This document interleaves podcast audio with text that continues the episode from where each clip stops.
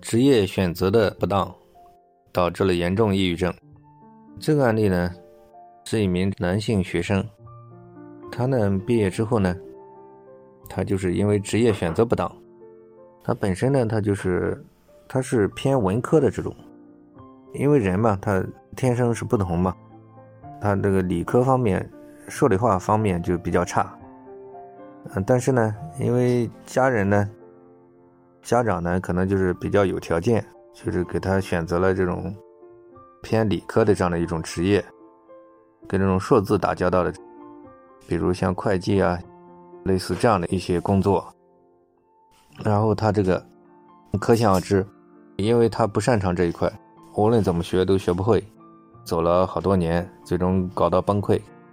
诱发了严重的抑郁症。后来这个案例给他处理呢？就是修正了他的自卑的错误的这种认知，因为他这个经历嘛，从根本上底层给他修正了，然后让他再放松一段时间，以他的兴趣为中心，给他引导了像一个比较适合他的、比较有特长的啊，然后这一块去引导他去学习、去培训，然后最终他如鱼得水，因为找到了他擅长的方向嘛，然后最终就是在工作方面就比较顺利。然后他的这种所谓的这种严重抑郁症不治而愈了，啊，从过这个案例可以看出来，呃，其实很多抑郁症要搞清楚它的原因的，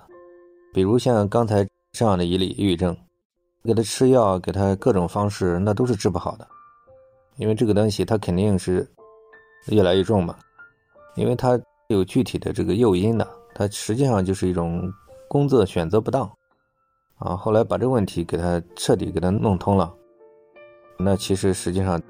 他其实也就没问题了。所以说不能因此说，